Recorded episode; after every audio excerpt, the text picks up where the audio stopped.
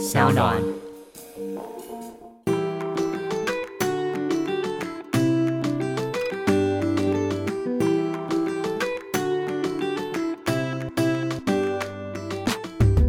欢迎回到艾与爱公威。今天呢，邀请到的是啊、我自己非常非常青睐的一位医师，让我们欢迎谢嘉玲谢医师。嗯，艾比好，大家好，我是谢嘉玲医师。谢医师可以帮我们自我介绍一下吗？嗯，我是在长庚服务，大概有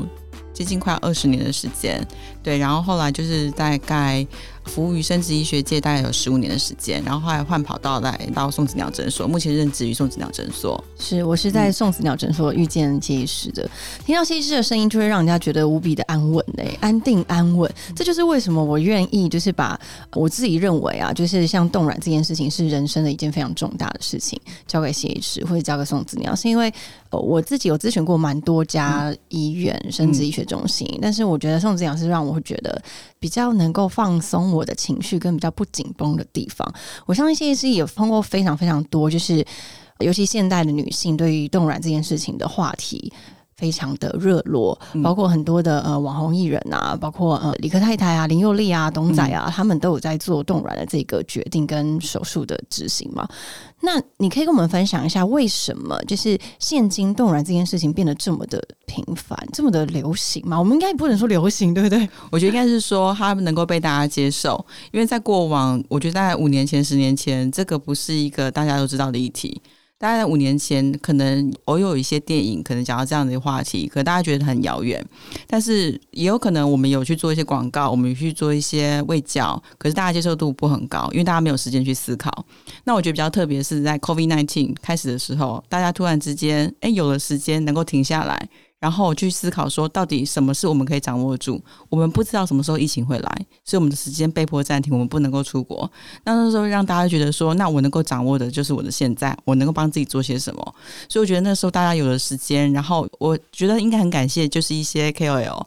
以及一些艺人在网络上面，或者是在他们自己的自媒体上面的现身说法，让大家知道说，哎，这件事情怎么进行，动完怎么进行，它不再神秘。那也因为他们很平易近人的说明，一步步带大家去看，所以大家知道说，哎，原来冻卵不是那么的困难，甚至大家可以知道说，哎，我可能碰到什么样的状况。那只有一次一次，他们就去观看，让他们理解，所以大家发现说，哎，原来我也可以做到这件事情，其实它不困难。所以我觉得它被大家所接受。我非常能够同意谢医师说的，因为 COVID 的关系，我自己就是哎、嗯我自己就是因为之前在疫情之前非常忙碌嘛，每个月飞个好几次出国，来来回回，工作啊、生活啊，都已经填满自己的所有一切。嗯，真的是到疫情这两年，你才有时间好好的思考自己下一步的人生未来是什么。再加上因为疫情的对大家的冲击，你会觉得其实人生就是这么短暂，那你要把握住什么呢？然后你有哪些事情是可以掌握在自己的手里。我自己也是因此才决定，哦，好像因为其实冻卵这件事已经其实早就已经在我的人生清单里，嗯。可是因为我跟你讲，也是因为年纪的关系，也是因为年纪越来越接近那种人家所谓的生育的高风险族群，我就会开始觉得啊、逼不得已要让自己正视这件事情了。嗯。是不是大家都说高风险年龄是大概三十五岁以后嘛？嗯这是有一个什么样子的医学的我们的报道或是根据，可以跟我们分享一下？因为就是说，随着年龄的增加，每个人都是只要年龄越来越增加，男生女生他的身体器官的机能都会衰退，那我们的生殖细胞的功能也会变得比较不好。所以大概根据统计来说的话，大概过了三十五岁之后，我们的卵子老化的速率会变得比较快。那大概所以三十五岁到三十八岁才是我们定义所所谓高风险群，因为它可能会影响到后续可能如果妈妈意外怀孕了，哎，发现到我该去做产检了，她没有去做到一些事前的一些基础的一些筛检，那可能就面临到我会不会生出一个唐氏症的宝宝，对她来讲会有很大的心理压力。就是染色体的一对，染色体的问题，对，所以变成说，我们大概就是以目前国内三十四岁之前，我们算是年轻族群，但在三十四岁之后，就是所谓的唐氏症的一个高风险群。嗯对，所以我们才会建议说，如果我们到三十五岁，其实都还没有一个合适的一个对象，预计可能三年之内都不会有诶生育的打算，这时候就应该把那时候还算是年轻的好卵子把它弄下来。嗯嗯，那就是说我们会切这个时间。我在刚接触到冻卵这件事情的时候，我第一次听到什么是 AMH 值。它呢，其实我不知道我讲正不正确，但医师可以随时嗯帮我做纠正。它就是一个卵巢它。呃衰老的程度嘛，就是它的健康程度，嗯应该这样说。嗯也就是是你的卵巢，其实它是一个随着年龄会不断的渐渐的衰老，然后是一个不可逆的一个状态。所以你当你在测你自己，每一个女性都会有一个 AMH 值的这个检测，然后就可以知道你现在的卵巢的状态是不是处于活络的，嗯或者是已经在衰老的地步。然后它的正确的指数应该是介于二到五吗？还是 OK，AMH 的话，它就是我们卵巢，因为卵巢大概可以去设想，它像是一个制造工厂。嗯那我们今天要能够出货，肯定要原物料。所以如果说我们今天诶想要知道说我这个制造卵子的工厂到底还有多少原料在里面，那就表示说我跟我健康度会有相关性。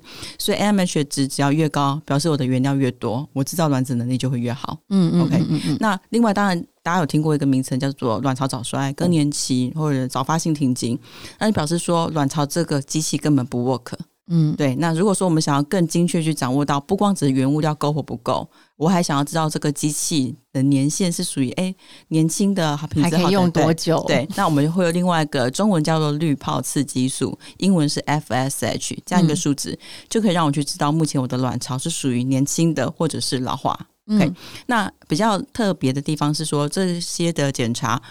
最希望能够在月经周期的一到三天去做抽血，才能够得到一个正确的数值，啊，所以它也是会有，就是呃会有差别。会有差异。，对，所以说，如果我今天在一个不对的时间去做抽血，可能抽出来的数值是一个错误的数值，反而会让自己担心。所以都花了钱做检查，肯定就是希望报告能够正确。对，所以对的时间去做抽血。那现在的其实网络啊什么都很方便，所以我们抽了血之后，maybe 可能一个小时甚至半天，报告就会出来了。对，所以大家一定好奇，想要知道，哎，我的数值如何？想要自己先解读一下。所以我们大家就是 AMH，它是数值越大，表示卵子量越多。就像刚刚 Ivy 讲的，我们希望在二以上。那正常的区间大概是接在二到六之间。如果过了六，那有的地方定义是六点八以上，就是所谓的多囊性卵巢。嗯那这相对如果说数值比较低，maybe 可能是在二以下，那就表示说卵子的量变少了，稍微有点拉警报。那这样 AMH 值的话，嗯跟年龄是有最大的关系吗？年龄的确会影响，平均而言的话，年龄越轻，AMH 值应该是越高。但是有少部分的女生可能才三十二岁、三十三岁到我们诊所来，想要先测一下 AMH，却意外的发现她的 AMH 的数值其实是四十岁的数值，maybe 可能是零点八。因为我在网络上分享的时候，嗯就有一个女孩子跟我说，她二十几岁的时候，就是不知道为什么，就是有一个机会测了 AMH 值，然后发现是低于二的。嗯，她真的是吓到哎、欸，然后立刻的就是想嗯，就是做后续的，看她要是冻卵，或者是她做更快速的一些检查什么的。那时候深深的认为，嗯到底为什么健康检查没有把 AMH 值放在里面？这很需要，尤其是女性的健康检查。没错，我觉得应该是说，像艾比讲的，就是在过往我们只注意到能够延续我们的生命，可是后来我们才去注意到，其实生殖这一块很重要，应该要把它拉进来。对，所以我真的觉得说，如果能够在这些预防医学做得再更好一些的话，的确 AMH 应该要拉进来。对，但是因为我们去做检查，常常都不是照着月经周期去安排，因为我们可能做大肠镜检等等的，可能刚好过了月经周期，才能够方便去做一些尿检什么的。可是 AMH 又比较挑就是要剔一点头，三天，是不是？对，所以他可能会因为这样的因素，变成说在一来一回之间，对于女性来说，她可能会选择，那我另外再找个时间去做检查，对，我对想通常就是这样一拖再拖。对，然后就忘记了。所以现在在听的听众们，如果你现在就刚好正值，你可能下礼拜月经就要来的话，然后自己还没有测过 MH 值，我觉得真的可以去测看看。没错，就是不攸关你要不要动卵这个嗯决定，我觉得至少是了解自己现在身体的状况。没错，因为其实身体很多器官呢，它的衰退程度是你超过你的想象的。嗯，因为像我自己在冻卵的那时候跟 C S 咨询的时候，我就有点慌张，因为我是已经接近要我没有低于二，但是接近二。那时候我就想说，因为我现在是三十五岁，我三十五岁，我今天来之前呢，还看了一下那个内政部最近的报道，就是说在十年前所有的。女性第一次结婚的年纪大概就是二十八岁左右，但现在已经接近到三十二岁到三十五岁了，就越来越晚了。就是意思就是说，大家已经接近晚婚，已经变成是一个大家的常态。大家的常态了。所以现在你的婚姻又结得这么晚，可是你的人体的机能又是被固定在那边。嗯，那你要怎么样去改变呢？就是只能就是用过透过医学的方式。我自己认为啊，就是生育这件事，尤其是呃生小孩这件事，你不只是生理状态要准备好，你心理状态也很重要。没错，对，这就是其实是你自己觉得认为女性她对于一个生育自主权，嗯，她可以怎么样做掌控呢？嗯，我觉得应该是说啊，真的是不能够将就，不能够为了生孩子然后抢时间，然后就随随便便找一个爸爸，孩子的爸爸。我觉得那会带来人生很大的灾难。所以如果说我们能够掌握的，起码把我好的生殖细胞留下来，未来我有无限的可能。很多人呢、像我们有的客户，他可能是在三十八岁来动卵，他觉得他预留生育力，可他会跟我说，未来我万一用不到怎么办？可是我觉得你未来你怎么知道会发生什么事情？很有趣，像最近在一个很大的新闻嘛，就是有某艺人，然后找到二十年前的男朋友，对，你就完全不会知道二十年之后你会不会碰到你的真爱。如果你二十年前没有先把你的好的生殖细胞留下来，你二十年之后你怎么会有爱的结晶？对啊，所以我觉得更是因为这样的事情，所以如果我们线下我们能够掌握，我们就应该要去掌握我们自己的自主权。嗯嗯，我自己认为它其实有点像是买保险了，就是你不一定真的要用到，谁会希望你买了保险，什么死亡险、意外险，你谁会希望真的出了车祸什么的？嗯当然就是做一个你人生的更周全的规划。嗯我自己呢，我自己的规划是，为什么我要动软？其实我当初的起因是它本来就是我人生清单嘛，然后因为疫情的关系，我觉得这个世界变化实在太快速了，嗯最好就是把这个件事情先把它做一个安排。嗯那很多人都说，啊那你现在不是有一个稳定的交往对象嘛？那你为什么要动软？嗯其实那时候我有跟谢医师讨论过，那我是不是有一个稳定的交往对象，我可以？因此而动受精卵呢？嗯因为受精卵也是一个选择，可是必须是要有婚姻状态的，对不对？对，所以那时候我就纠结着想说，我现在另外一半是很稳定的，然后我也觉得是非常有高机会，我们是可以步入下个阶段的。但是我有需要为了要动受精卵而去结婚。去结婚吗？嗯我后来觉得，哎、反了反了，怎么可以为了这件事情而把婚姻变成是一个？我必须为了要有孩子而先结了这个婚，我觉得好像不是这样的。嗯我要不要结婚，是因为我爱这个人，而不是因为我希望他可以给我精子使用。对，没错。对我后嗯来觉得，对，这不应该是用这样的方式去思考。所以呢，我最后决定就是冻卵，嗯呃那叫什么？就是的卵子嘛，就是对冻卵的状态。那很多网友问我说：“你跟为什么不就直接生了呢？”嗯我会觉得说，其实我现在的状态，我其实这个冻卵的这颗卵子啊，我不是为了我第一个孩子，我可能因为我想要预计我想生两个孩子，所以我第二个孩子如果要生的时候，我可能已经要四十岁了欸、嗯那四十岁的卵子跟现在三十五岁冻的卵子，是不是五年前的卵子会状态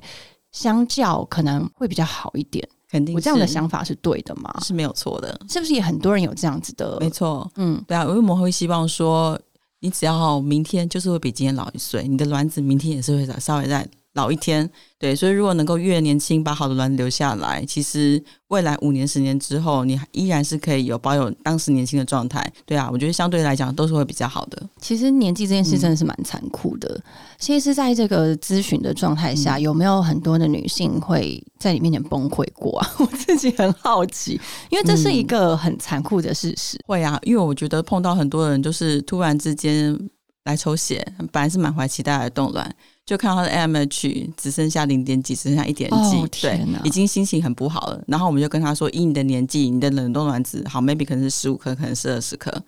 那他可能必须要做到五次五个月，或者是十个月的取卵疗程，才能满足到他的达成的目标。这时候他就会潸然泪下。对，可是我觉得，当然就是我们可以理解每个人一波一波的打击这样袭来，一定心里不好受。但是我觉得我们能够做的事情就是提供正确的资讯，然后告诉你怎么判断，然后我们一起走，能够多存一点就是一点。如果都不开始往前走，你永远离目标很遥远。但是你愿意跨出一步，你就会离目标越来越近。嗯，说到数量这件事情，一定非常多听众非常好奇，到底我们冻卵的目标指数是怎么样去判断的？颗数是怎么判断的？OK，就是说，像我们刚刚提到，年龄它是一个可怕的一个杀手，它会让我们就是很多事情都做了一些改变。那一般就像我们在跟之前讲的，年纪越大，就是卵卵子的品质会受到一些影响，所以相对我们要预存的卵子量就要比较增加。那普遍而言的话，大概我们在抓，大概在三十三岁、三十四岁之前，我们会建议女生起码冷冻十一个卵子，未来生一个健康宝宝。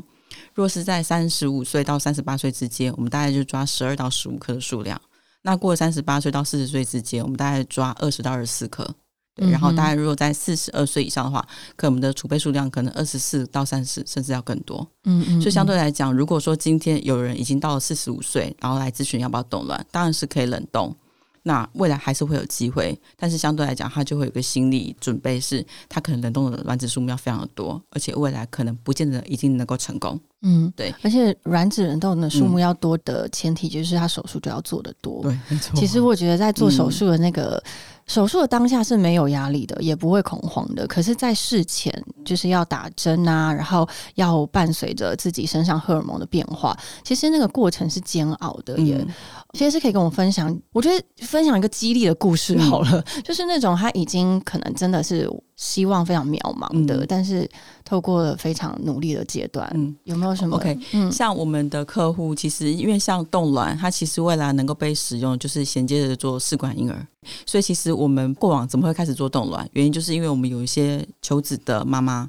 那她是因为卵子太少了，所以她必须要可能花两个月到三个月，甚至更久的时间去收集到好的卵子。嗯，多量的卵子，然后再去做受精，也是因为这样的一个个案的成功，我们才发现到原来冻卵是可行的，因为它可以解冻被使用。那我之前的话，就是曾经有碰到一个三十八岁一个女生，她的 MH 大概就只有零点一，嗯，零点一，零点一就非常的少。虽然是经过一次、两次、三次不停的收集卵子，然后每次取到一颗、两颗，然后大概花了十个月时间，收集到了十二颗卵子，那后续去做解冻，然后再去做受精。那虽然他年纪不会很大，可是因为卵子还是会经过在实验室里面一个竞争淘汰，后来那几颗卵子的话就形成了两个受精卵。然后两个变成两个胚胎，嗯，那那时候胚胎我们看起来，哎，外观也不是很漂亮，所以他也觉得他的人生已经没有光彩，因为他曾经在取卵的过程当中，不是每次都顺利取到卵子，也是有碰到取不到卵子，然后只好休息，下个月再来。对，那不过就是很幸运的，他就是顺利的在植入那个我们很不看好的胚胎，加减也是看看，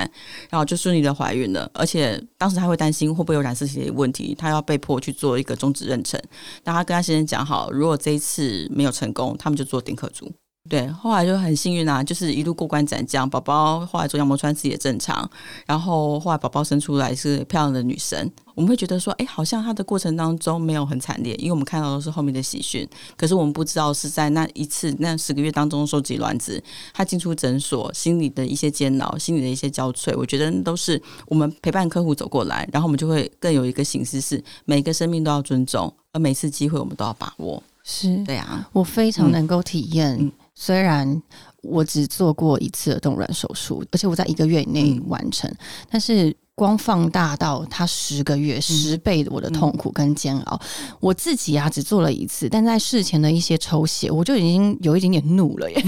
我那我甚至有一天问护士说：“你这支血到底是抽什么用的？我必须要知道，不可以就是因为他们的一次可能抽五管什么的，我就觉得啊天哪！我每天都要就是我那一个月我的左手臂上面都是针管，然后加上肚子，肚子还会有一些小微出血的那些针头，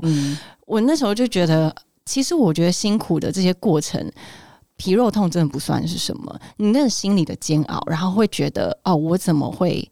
让自己走到这一步？嗯，可是其实你往更远的地方、更远的方向看，你是为了你的未来做打算，你是为了爱你自己的身体，跟爱惜你未来的规划，所以才走到这一步的。那一定会很多人好奇说，其实，在手术啊的过程中。其实非常快速，十五分钟内就解决。但是它会不会有什么样的风险或者后遗症呢？OK，像一般我们就是客户，其实对于这样的一个疗程会有点担心，因为他们可能听到是一个手术，然后就会害怕。对，特别是连续剧都会演手术，好像就是要 对，然后就是会嘴巴插一个管子啊，然后很担心麻醉的一些问题。所以我觉得比较重要就是在于说，很多人都做过健检，就是做大肠镜的健检。对，那有现在已经可以进化到无痛大肠镜了。嗯，无痛大肠镜它其实就是打个点滴。让我们深度的睡眠，然后可以把检查完成。同样的冻卵的手术的麻醉方式跟无痛大肠镜是一样的，所以它只是只是睡着。那虽然说冻卵它是名义为手术，但是它其实只是用一支长针进到身体做抽吸，就跟我们抽血是很像的。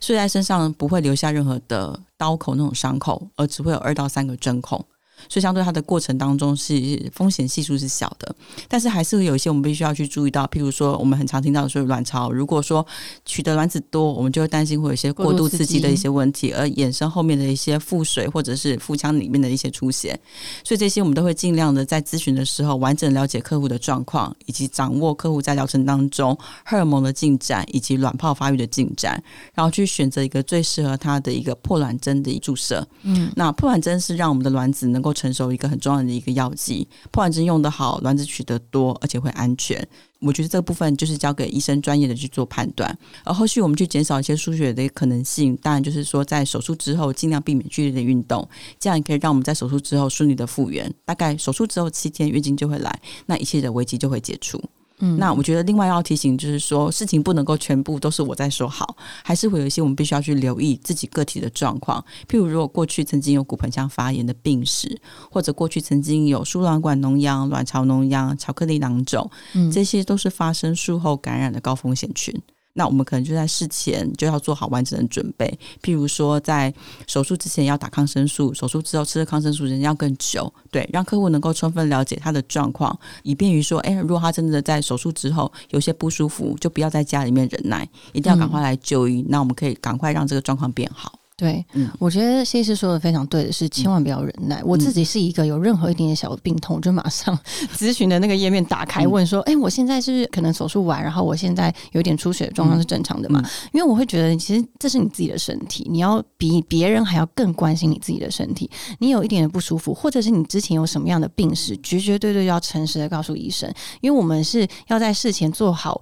非常完全且透明的沟通，才可以预防你未来会发生的一些状况。没错，因为我相信很多的医疗的中间的纠纷，或者是医疗一些不舒适，都是事前的一些误会吧？是不是？我觉得有时候，因为就是有人会说医疗好像是那种资讯的不对等。嗯，对。那我觉得有的时候是医生讲的很清楚，可是患者听得很模糊。嗯，但是我觉得这是有赖于完整的沟通。对对，所以我觉得不管是医疗，或者是像我们现在讲的生殖医学，我觉得总是希望能够不厌其烦的把事情讲清楚，都能够充分了解，我们再往下一步走。对，你这样会更好。我觉得尤其是冻卵这件事情，是一个我自己认为它的资讯相较没有像一般的医疗这么的开放，很少。近期好很多啦，但是早期你要查的时候，说实在，我在知道冻卵资讯是在五六年前，那个时候我就知道了。可是我都是听别人说，网络上也查不到什么资料，然后或者是朋友都会说：“哎呀，你要冻卵之前，你至少要花两年先把身体养好。”我那时候就想说：“哈，要花两年哦，那我现在还不用去看医生，我现在养身体。”对，就是我先。养身体好啊？那要怎么养？哦，那就是早睡早起。可是有可能吗？不可能。所以我觉得很多时候都是一些知识错误的传递，然后你耽误了自己的身体的状况。我自己认为啊，其实冻卵这件事情。除了上网做很多的事前的做功课之外，我觉得干脆就直接到医院吧，到各种诊所去咨询都好。就是你至少要听到很多方专业人士给你的建议，或是他的评估，我觉得那个才算是一个准确的一个参考。这样子，那。说到刚刚的迷思，事前养身体，嗯，是有帮助的吗？到底要怎么养？我觉得大多数的客户呢，都会希望说来到诊所，然后有点心急，想要赶快进入疗程，但也希望我这次的疗程的成效是最好的，所以他们就会提到养身体。那我觉得其实不用去一定要去吃到很多什么燕窝啦等等一些珍奇异兽，但最重要就是药物的在身体里面发挥作用，无非就是好的血液循环。所以我觉得养身体其实最重要就是。睡眠尽可能的充足，睡眠是不是很重要？睡眠很重要，因为我不管去哪一间医院，然后医生说你是不是之前的睡眠都不足，我想说 这是怎么一个警讯啊？所以睡眠重要吗？睡眠很重要，然后再充分的饮水，饮水，饮水，喝水，喝水，然后再来的话就是说规律的饮食。那因为我觉得现在大家其实女生难免会注意体态，所以有的会很强调健身，有的强调低糖饮食，或者是根本对，或者根本就是。完全不沾油分，然后不吃淀粉类，但是相对来讲，如果我们身体里面的热量不足，它优先的会牺牲掉的是生殖器官的功能，而不是生命器官。所以变成说，有的人会在过度的节食之后，发现哎，月经都不来了。对对对，啊，鬼走海钓钓，这其实是可以事前的预防的。对，所以说，如果我们今天希望能够让我们的整个成效好一些的话，不妨让我们恢复到健康的生活形态，譬如说该吃的东西吃，然后好好的睡觉，好好的喝水。那在我觉得要真的是要跟大家呼吁的，就是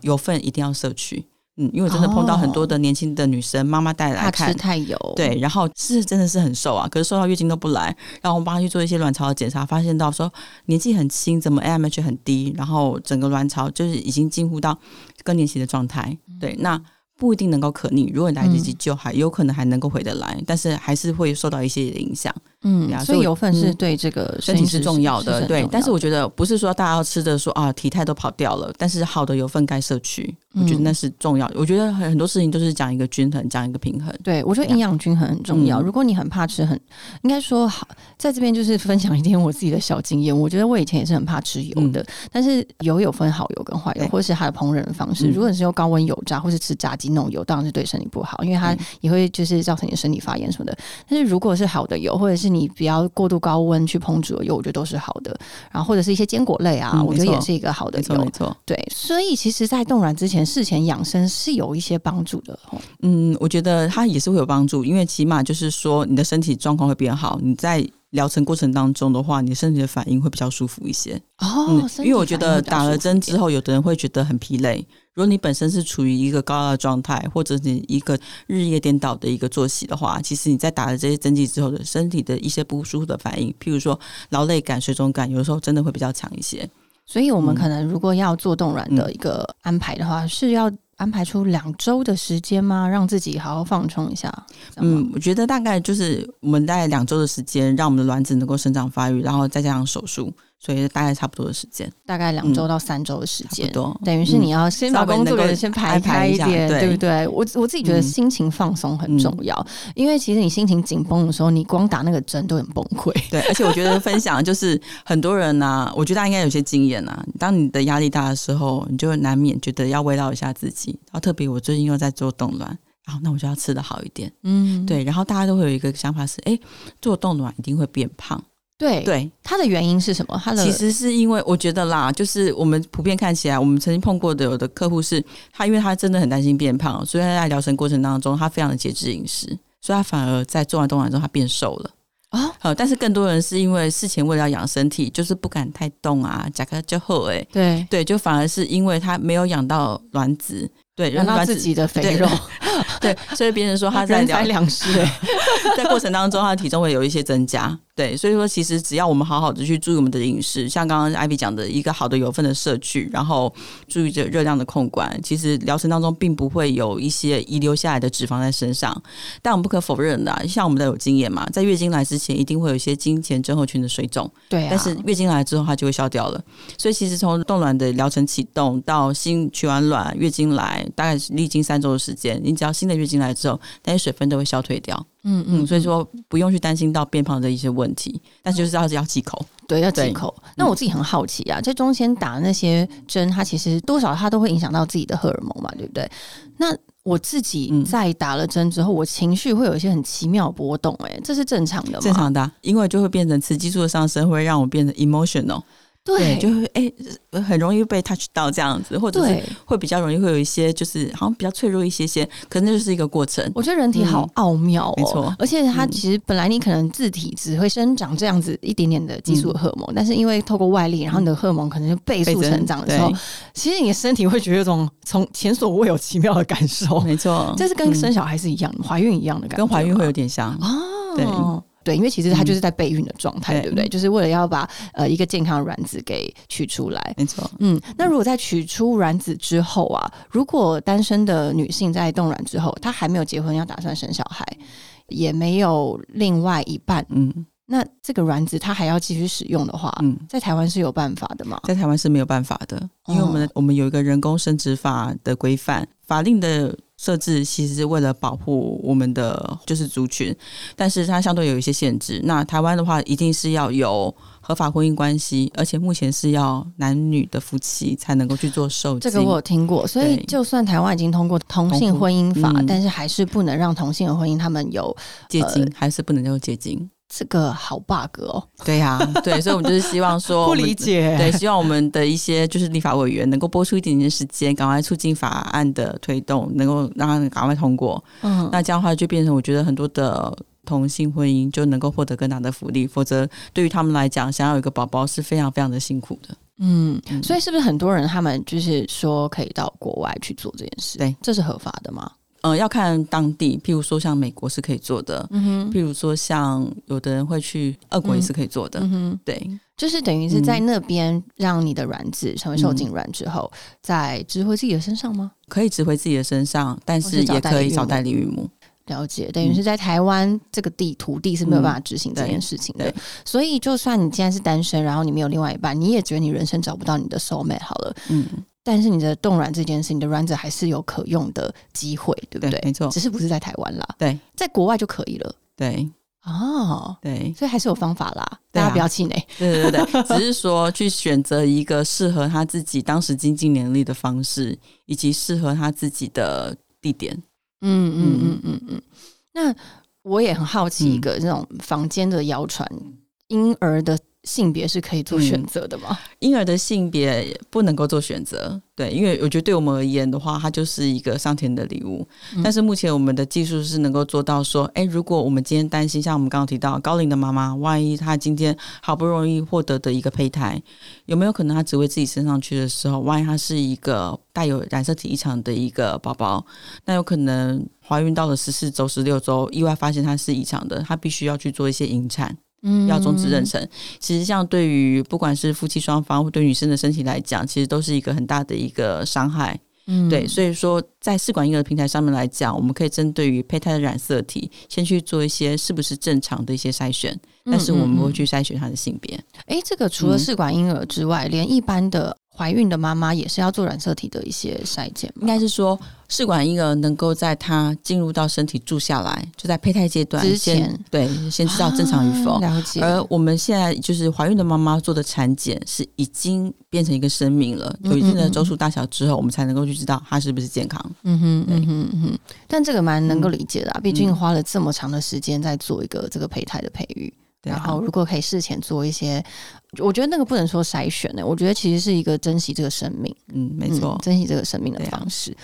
我听过非常非常多的案例，就是很多难受孕的夫妻，他们最后也是会选择做试管婴儿嘛？有没有什么特别的案例可以跟我们分享呢？嗯，像我们碰到一些难受孕的夫妻，他的问题有的时候可能是是他的卵子少，但是有没有碰到更多是说，哎，他其实他在做试管，他都会植入都能够成功，但是后续会发现到说他有身体有一些免疫排斥的一些问题。对已经植入了，对，然后就会发现到意外的流产，或者是说意外的一些出血。那有的人会因此而就是却步，然后就放弃这样的一个念头。但是我觉得就是说。嗯，既然我们现在的台湾的生殖医学做得很进步，所以如果说真的在身上有碰到一些不如意的一些事情，譬如说求子不顺，我觉得不妨把自己交给专业的医生，然后不要觉得路看不到尽头，而是有人陪你一起走。对，那像很多的妈妈，她可能是借由我们这样一步步的辅助，然后有的人是从年轻三十几岁做到四十几岁，最后动用道去做戒卵，然后终于在五十几岁怀孕了。对，那我们之前在诊所我们就碰过这样的案例，就是真的年轻已经做过十来次的试管了，她当中也曾经有过怀孕，对，但是但最终就是在七八周就流掉了。嗯，那后来的话就已经没有卵子可用了嘛，后来就去借卵，戒卵也不是一路顺遂，也是借过一次两次，花了好多的钱，对，然后后来再搭配上一些免疫的疗法，然后真的是以五十五岁的高龄，然后后来就是有了龙凤胎，嗯那当然，这过程当中，大家会觉得年纪这么大了还怀双胞胎，真的是很辛苦。但是真的是我们也是步步小心，希望大人跟孩子都要平安。但是经过这样一路十几年的陪伴，你会发现到说，最终他们开花的结果，其实那种喜悦啊，就是一个家庭有健康宝宝，真是我们最大的福气跟我们最大的开心。嗯，没错。那可是反过来说，我们是否也可以给一些他可能过度执着，一定要拥有在他人生中一定要拥有孩子的、嗯的女性一个另外一个出口呢？我自己认为啦，其实如果你可能。真的真的非常努力，你已经尽了你的毕生最大的努力了，但是还是没有办法让你怀上孩子。我觉得其实就是交给天去做这样子的一个安排耶。然后也不要过度责怪自己，因为我相信有非常多人会因此而觉得自己是没有价值的，嗯然后觉得自己有愧于身为一个女性，怀疑自己。这些事也可以身为一个女生来跟我们分享这一块嘛？OK，？我觉得就是说，因为毕竟有一个孩子，不光只是女生的努力，有的时候精子若不争气也是生不出来的。所以我觉得，当然是男生的部分也是要去有义务要去安慰他的太太，然后也不能够把所有的责任加在他身上，因为毕竟这是一个共同的家庭。但我觉得就是说，如果我们今天很幸运能够有小孩，我觉得我们好好的照顾他。但是如果说我们没有办法就是顺利得到孩子，我们可以把我们这份对于生命的爱，我觉得可以转换。譬如说，我觉得就是领养也是一个好的方法，或者是说可以把这样的一份情感，我觉得讲起来可能有点矫情，可是我觉得你可以去对于社会去做一些贡献。同样都是一份认真，一份努力。我觉得还是有无限的延展你自己的能力。因为如果今天能够教育出杰出的孩子，那是你对社会的贡献。但是你可以把你现在这份力量，你就直接回馈给社会，可以做的事情其实更多。是，而且我真的觉得不要为因此而打击自己的信心，因为其实人的价值并不只取决于你能不能有一个优良杰出的下一代。其实你可以把你的价值就是停留在你现在的生命就好，你自己的生命已经够完美、够璀璨了。其实不取决于你有没有下一代，没错，对，真的。那最后啊，觉得谢师可不可以跟我们分享，我们女性可以在对于自己的生育或生殖或身体这一块，有一个平常什么样子一个保健的观念，可以让我们提前做一些关心跟。执行呢？OK，我觉得就是说，就像我们平常在做健康检查一样，年度我们都会做健检，所以其实年度我们都应该帮自己的卵巢做一个它的健康度的一个测试。所以大概可以排定大概半年或一年可以测一次 MH，去看看说，哎，它的一个变化性。那回归到就是，我们不光只是希望我们的生殖器官能够健康，整体身体都要能够健康。所以我觉得就是，如果维持一个良好的作息，然后现在大家都很流行去运动嘛，我觉得这是一个很好的风气，开始去加入，然后。后做而言不如起而行，就即刻开始去做，然后好好的生活，然后尽可能把我们的生活调整到健康一些。因为我觉得现在外界的大环境已经真的不是很好了。如果我们自己再不爱惜自己的话，身体真的会老化的更快啊！老化，我觉得这个现在的社会的老化的。杀手的因素越来越多了，就环境荷尔蒙越来越糟了。但是还有一点是，我觉得保持心灵的愉悦、心情的愉悦也是很重要的。没错，就是每天就是想办法让自己开心一点，我觉得对身体的健康是一个非常好的帮助。应该说是一个非常昂贵的一个药，就是快乐。对对对啊，像刚刚提到，就是运动啊，运动可以刺激脑内啡的。分泌，其实它就会让我们自己会有一些新新快感。我觉得那也是一个很好的方法，就是舒压的方式啊。嗯，对啊，对，舒压也很重要，因为现在人才压力太大。嗯，没错。